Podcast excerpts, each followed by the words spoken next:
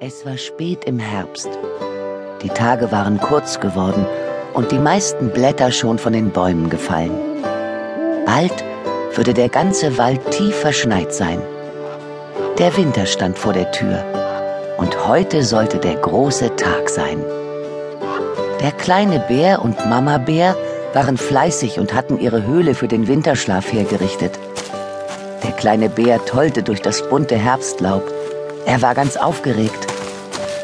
Mami, fragte er, stimmt es, dass es bald ganz dunkel und stürmisch und kalt ist? Ja, mein kleiner Bär, dunkel und kalt. Und wenn wir im Frühjahr aufwachen, dann ist es wieder warm und die Sonne scheint. Komm, wir wollen unseren Freunden gute Nacht sagen.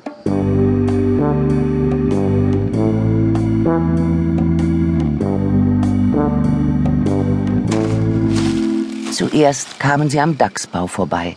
Hallo Dachs, wir gehen jetzt in Winterschlaf, rief der kleine Bär aufgeregt. Ja, ja, es wird allmählich kalt, antwortete der Dachs. Ich gehe jetzt auch bald zu Bett. Schlaf gut und träum schön. Gute Nacht, Dachs, rief der kleine Bär.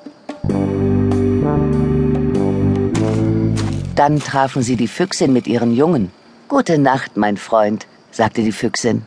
Wir sehen uns im Frühjahr wieder.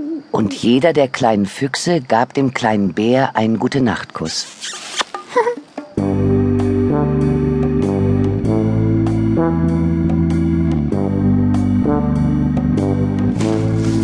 Dann begegneten sie dem Reh. Gute Nacht, Reh. Träum schön, mein Lieber. Ich muss jetzt in den Bau, rief das Kaninchen. Schlaf gut, kleiner Bär. Pass auf, dass dich die Flöhe nicht beißen, kicherten die Mäuse und rannten in ihre Löcher. Gute Nacht, Eichhörnchen. Hier hast du eine Nuss aus meinem Wintervorrat als Betthupferl. Nacht, Eule, rief der kleine Bär, obwohl er wusste, dass die Eule Bären nicht leiden konnte. Puh, machte die Eule. Schlafmützen liegen auf der Bärenhaut und wir müssen sogar nachts wach bleiben und im Wald für Ordnung sorgen und sie drehte ihren Kopf ganz nach hinten. Und jetzt stand auch schon der alte graue Wolf vor ihm. Gute Nacht, mein kleiner Lieblingsbär, sagte der Wolf mit seiner tiefen Stimme. Ich werde von Zeit zu Zeit bei euch nach dem Rechten sehen. Die Schatten waren schon ganz lang. Da setzte sich der kleine Bär oben auf dem Hügel neben seine Mama, kuschelte sich eng an sie und schaute zu, wie die Sonne unterging.